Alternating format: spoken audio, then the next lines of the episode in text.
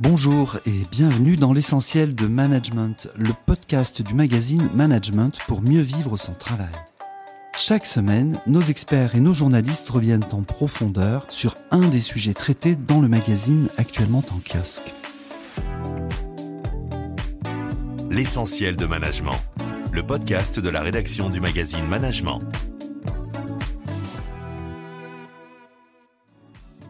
Exercer le pouvoir, ça s'apprend. Aujourd'hui, pour ce troisième et dernier épisode de notre mini-série consacrée à la gouvernance, nous allons parler d'habileté. Et oui, à un certain niveau hiérarchique, la compétence ne suffit plus. Pour exercer réellement le pouvoir, il faut encore s'appuyer sur autre chose, l'habileté. Et il n'y en a pas qu'une seule, il y en a cinq, individuelles et collectives.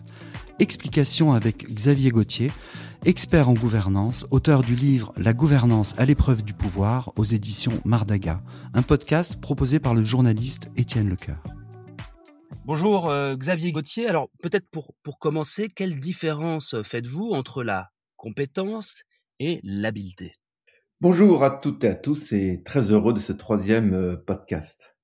Alors une habileté en gouvernance, c'est une manière d'agir dynamique, collective, parfois un peu imprévue, à la différence d'une compétence que l'on connaît dans le management, plus facile à identifier, à acquérir, une habileté, c'est un mouvement imprévu et très habile, une forme de construction un peu en live, qui fait par exemple qu'un sujet va être abordé. Alors, je vais prendre l'exemple dans, le conseil ou le comité d'une fédération sportive, un membre dit, et à propos, on, on en est où du rapprochement avec tel club? Et un second reprend, oui, c'est vrai, nous l'avons évoqué, pardon, en conseil euh, deux alternatives, un délai, un troisième reprend, c'est peut-être le bon moment. Voilà, une habileté, c'est une dynamique ici de communication qui permet d'aborder un sujet qui va faire que le conseil, sérieusement, va examiner une question qu'il aurait pu ne pas mettre à l'ordre du jour. Ça n'est pas frontal, ça n'est pas une agression préparée, c'est vraiment une progression par le fil ici de la discussion.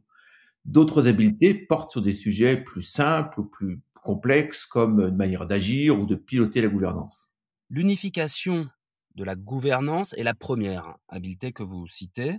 Vous soulignez d'ailleurs la nécessité d'un fonctionnement harmonieux de la gouvernance, que vous considérez comme une action pas forcément naturelle, hein, la gouvernance. Est-ce qu'il n'y a pas ici une forme de contradiction entre l'harmonie et quelque chose d'artificiel qui n'est pas naturel?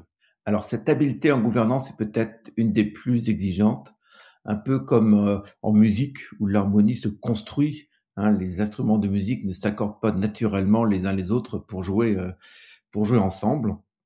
Donc il n'y a pas de contradiction, mais il y a bien une construction. La gouvernance, ça n'est pas naturel. Ça n'est pas naturel, et donc euh, parce qu'il y a trois logiques qu'on va essayer d'unifier ou d'équilibrer, et ces trois logiques, par habitude, par réflexe, par facilité, on peut les opposer ou les exclure euh, mutuellement. Alors, quelles sont ces trois logiques? En fait, on les connaît implicitement sauf que je les précise, je les développe pour s'habituer à bien les repérer. Une des premières logiques, c'est la personnalisation du pouvoir. C'est une dynamique humaine, c'est celle qu'on sait le moins bien équilibrer, le moins bien réguler, puis souvent il est trop tard, on dit tiens, il ou elle a pris tout le pouvoir, on s'en est pas rendu compte. Et là, il est difficile de revenir en arrière. La deuxième logique, c'est lorsqu'il y a une position un peu trop rigide parfois sur des règles, sur des principes. C'est un peu la logique du juridique cette phrase qu'on entend parfois dans des conseils en gouvernance, écoutez, c'est prévu comme cela dans les textes, ou à l'inverse, écoutez, c'est pas prévu, donc on ne le fait pas. Et là, la logique dominante qui écrase un peu les autres, c'est l'imposition des règles. Et la troisième logique, qui est un peu subtile, c'est on sent bien qu'en gouvernance, on a besoin de cohésion, d'entente.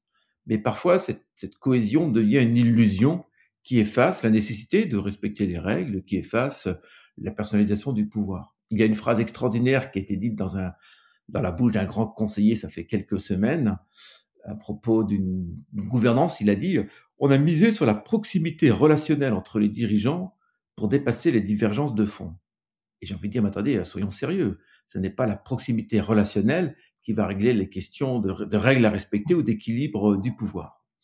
Donc voilà, essayer de conjuguer, d'unifier, de donner la bonne place à l'autorité qui est nécessaire, personnalisée, au leader, en même temps respecter les règles et les textes, et en même temps respecter ou faire attention à la cohésion, c'est vraiment tout un équilibre. Parmi les, cinq habiletés collectives, vous proposez de penser en finalité, au pluriel, penser en finalité. Et pour vous, la finalité, c'est à la fois un but et sa nature, la nature de ce but. Ma question est la suivante. Pourrait-on, euh, Xavier Gauthier, remplacer le mot finalité par ce que l'on entend souvent en ce moment dans les médias, notamment par la raison d'être? Alors, finalité et raison d'être sont complémentaires, mais sont différents. La finalité, ou les finalités, c'est mieux au pluriel, sont peut-être plus solides et plus précises.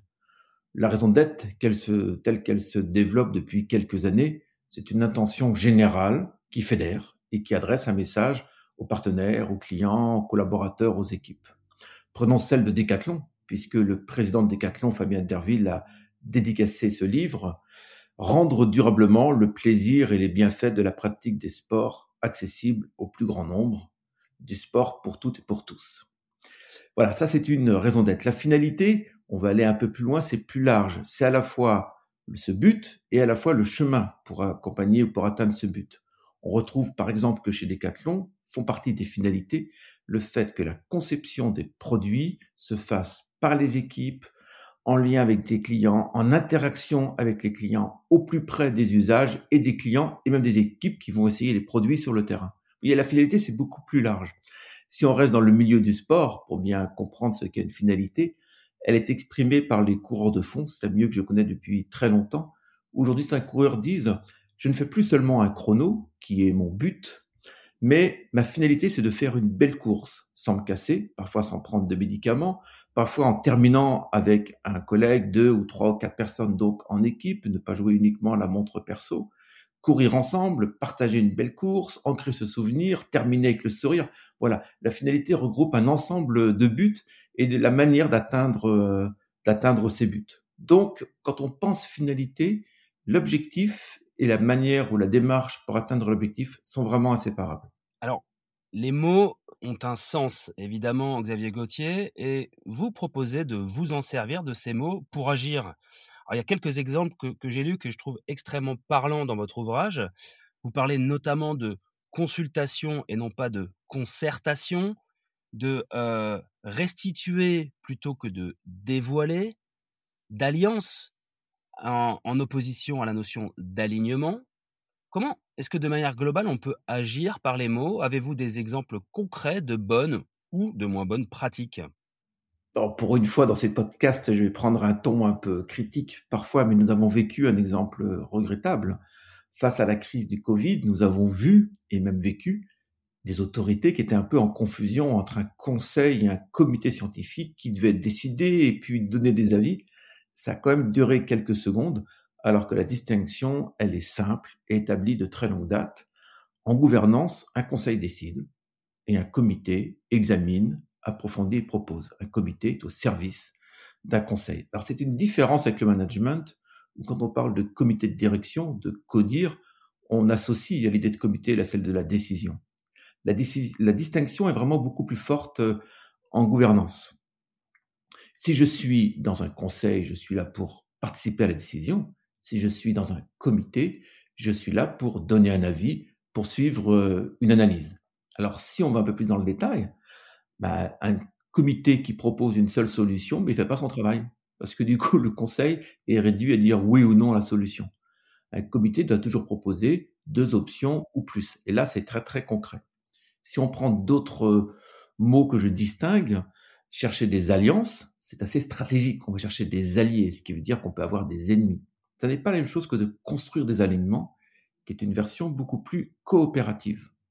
Et puis, exemple qu'on connaît tous, qu'on a tous vu en gouvernance ou dans d'autres univers, le on va décider, mais c'est qui on C'est le conseil, c'est pas le conseil, c'est le président sans le conseil, ça se passe dans les couloirs. Quelle est l'intention? Donc, derrière les mots, il y a toujours un besoin de clarté, de précision. C'est très important en gouvernance. Xavier Gauthier, on dit souvent que l'union fait la force, et vous proposez de travailler les désaccords, dans la mesure où ils ouvrent un moment structurant de reconstruction ou de séparation. Alors, pourquoi le désaccord nécessite-t-il d'être travaillé selon vous? Alors, d'après mes 30 ans d'expérience, je constate que le désaccord fait partie de la gouvernance. Il est normal qu'à un moment ou autre, il y ait des différences de vues, donc en fait, il faut accepter que ces désaccords arrivent, qu'ils soient mis sur la table et que l'on puisse en discuter. Et comme il s'agit de moments de pouvoir, de moments de décision engageante, On va prendre ces désaccords, mais surtout, on va essayer de les identifier. Sur quoi vraiment sommes-nous en désaccord? Parce que si on n'identifie pas le désaccord, on glisse assez rapidement dans la spirale du conflit. Un désaccord devient conflit quand il est embarqué dynamiques plus relationnelles, plus émotionnelles ou de prise de, pouvoir. Travailler un désaccord, c'est vraiment le chercher à l'identifier, le nommer. Dans un conseil, il y a moins de 10 jours, c'est vraiment euh, authentique. Euh, les membres ont commencé à dire euh, bon alors je préfère la solution de Benjamin que celle de Julien et moi je sentais venir la phrase de toute façon Julien a tort ce qui aurait monté le ton parce que Julien il n'a pas envie d'avoir tort il a proposé une solution il n'a pas envie d'être identifié à cette solution et tout de suite j'ai repris dans un conseil d'administration d'un groupe international avec pas mal de fermeté j'ai dit attendez on a une solution A peut-être celle de Benjamin. On a une solution B, peut-être celle de Julien. Est-ce qu'on peut travailler sur une troisième solution? En fait, il a, il a été question de dépersonnaliser pour identifier les différents scénarios et à partir de là, de voir sur quoi effectivement, pas à pas, il y avait des accords. Derrière un conflit, c'est comme dans la vie, il y a toujours un désaccord qui est oublié, qui est perdu en route, et il faut retrouver les désaccords, sinon on est embarqué dans la spirale du conflit. Xavier Gauthier, la cinquième habileté que vous identifiez est de piloter le pouvoir avec l'importance du choix du moment de l'action. L'importance du choix du moment de l'action. Alors certains décideurs marketing considèrent le time to market. Vous, c'est plutôt le time for action. Dans quelle mesure un bon timing peut-il faire la différence en matière de gouvernance? Alors merci pour l'expression time for action. C'est une excellente euh, expression qui fait toute la différence. Le gouvernement a la responsabilité d'anticiper et de traiter les sujets au bon moment. je vais prendre un exemple très fréquent. Vous avez le mandat d'un président qui arrive à échéance dans six mois ou dans un an. On n'en parle pas. Si on n'en parle pas et qu'il a 68 ans pour un mandat de 4 ans, alors que les statuts prévoient une limite d'âge de 70 ans, on fait quoi? La veille On modifie les statuts, comme on a vu parfois dans les événements dans la presse. Ça rappelle beaucoup d'actualité. Or, la gouvernance, elle a le devoir d'anticiper. La fin d'un mandat, ça s'anticipe. Elle a également le devoir d'agir au bon moment. Avec un président que j'ai la chance d'accompagner depuis quelques années, nous faisons, avec discipline, une revue de tous les sujets, tous les trimestres, avec un critère dominant qui est le temps. Notre liste, la sienne, la mienne que l'on complète, peut comporter 30 à 40 dossiers de tous ordres. Et la première pensée de travail à deux, c'est est-ce qu'on accélère tel dossier? Est-ce qu'on le freine? On le met au prochain conseil? On en parle un peu au prochain conseil pour le traiter au conseil suivant Notre question permanente est quel est le meilleur moment pour agir? C'est redoutable euh, d'efficacité. Mais piloter le pouvoir, c'est plus que ça dans la gestion du temps. C'est que ne rien faire en gouvernance, c'est laisser faire. Donc le temps a beaucoup d'importance. Piloter le pouvoir, ça consiste à agir avec acuité et discernement, comme on a vu dans un poste précédent, un signe, un fait, un événement qui peut impacter la décision et qui nous aide à dire c'est le bon moment pour agir, il faut accélérer ou il, faut freiner. Donc dans la question du temps, ou derrière la question du temps, pardon, apparaît la question centrale qui est que il n'y a pas de neutralité dans l'exercice du pouvoir. Ne rien faire, c'est laisser faire. Souvent, je résume les choses comme ça. Ne rien faire, c'est laisser faire. Merci Xavier Gauthier. On arrive au, terme de ce troisième épisode. Je rappelle que chaque partie de votre livre se termine avec un, paragraphe intitulé À vous d'agir. Alors, je reviens sur ces cinq habiletés que l'on vient de passer en revue. Sont-elles faciles à acquérir? Sont-elles faciles à développer? Quels conseils apporter à celles et ceux qui vous écoutent? Alors, pour rendre le livre accessible, j'ai demandé à une jeune femme de 30 ans, qui exerce des mandats en gouvernance depuis quelques années, d'écrire ses résumés, donc c'est à vous d'agir. Et elle reformule des conseils pratiques, comme vous ressentez un, non-dit dans un conseil. Percevez si c'est vraiment un non-dit. Faites confiance un peu à votre euh, intuition. Essayez de ressentir si c'est volontaire, pas volontaire. Et puis après, est-ce qu'il y a un danger à aborder ce sujet qui est tu? Et puis vous allez voir que les mots vont venir pour aller chercher une habilité collective, pas une accusation, mais vous allez parler du sujet, et puis quelqu'un va en parler. Ça va mettre le sujet en circulation. Voilà, elle donne des petits conseils techniques comme ça qui permettent de, euh, de voir et de savoir euh, agir. Donc pour vous, les chers auditeurs et auditrices, plus vous vous habituez à percevoir ce qui se passe, plus vous verrez qu'il est facile de voir et qu'il est possible d'agir. Donc c'est à vous d'agir, vous y invite. Mais comme le fait de lire des histoires, de, de regarder des exemples sportifs ou culturels que le livre a développés en quelques lignes, ce sont vraiment des conseils pratiques au-delà des histoires ou des concepts plus solides que je, que je développe. Et puis c'est à vous d'agir, il vous prépare à observer. Et l'observation, c'est 50% de l'action. Comme on peut s'entraîner au cours d'une mission de radio ou de télévision à voir, ces conseils pratiques peuvent vraiment vous servir au quotidien, y compris à décrypter des films à la télévision ou des scènes dans des débats. Donc mon premier conseil, ce serait de lire une situation pour en comprendre la dynamique, et c'est à vous d'agir, pour vous aider à prendre un peu de recul et à voir, à comprendre ce qui se passe. Vous savez, c'est un peu comme un entretien d'embauche, hein, un conseil ou un comité en gouvernance. Comprendre ce qui se passe pour ne pas être dépassé par les événements, mais pour rester acteur dans la scène ou dans la situation. Merci beaucoup, Xavier Gauthier, pour euh, tous ces euh, éléments extrêmement instructifs. La série de podcasts euh, L'exercice du pouvoir est désormais terminée. Vous pouvez évidemment réécouter les trois épisodes sur la plateforme de l'essentiel de management. Xavier, peut-être un mot de conclusion à adresser à celles et ceux qui vous ont écouté et qui souhaitent mettre leur gouvernance à l'exercice du pouvoir, titre de votre livre? Merci de cette écoute euh, attentive. Ce petit manuel de gouvernance feuillette par des histoires courtes, des chapitres simples, puis quelques concepts développés mais aussi pratiques à acquérir. Et puis surtout, retenons que la gouvernance, elle est collective, alors qu'elle porte sur un pouvoir qui est décisif.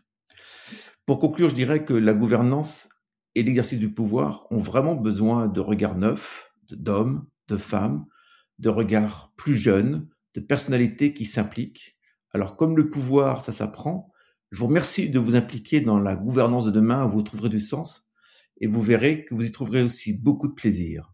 Merci Xavier Gauthier. On a pris en tout cas beaucoup de plaisir à échanger avec vous sur ces enjeux de gouvernance qui, à n'en pas douter, euh, seront bien utiles à toutes celles et ceux qui vous ont écouté. Merci beaucoup et à bientôt. Au revoir. Pour nous retrouver, vous pouvez vous abonner gratuitement à toutes les plateformes d'écoute. Apple Podcast, Amazon Music, Spotify, Deezer ou Castbox par exemple. Vous serez ainsi averti de la sortie de chaque nouvel épisode le jeudi matin. Vous pouvez aussi nous retrouver sur notre page LinkedIn, ainsi bien sûr que dans tous les kiosques. À bientôt. C'était L'essentiel de management, le podcast de la rédaction du magazine Management.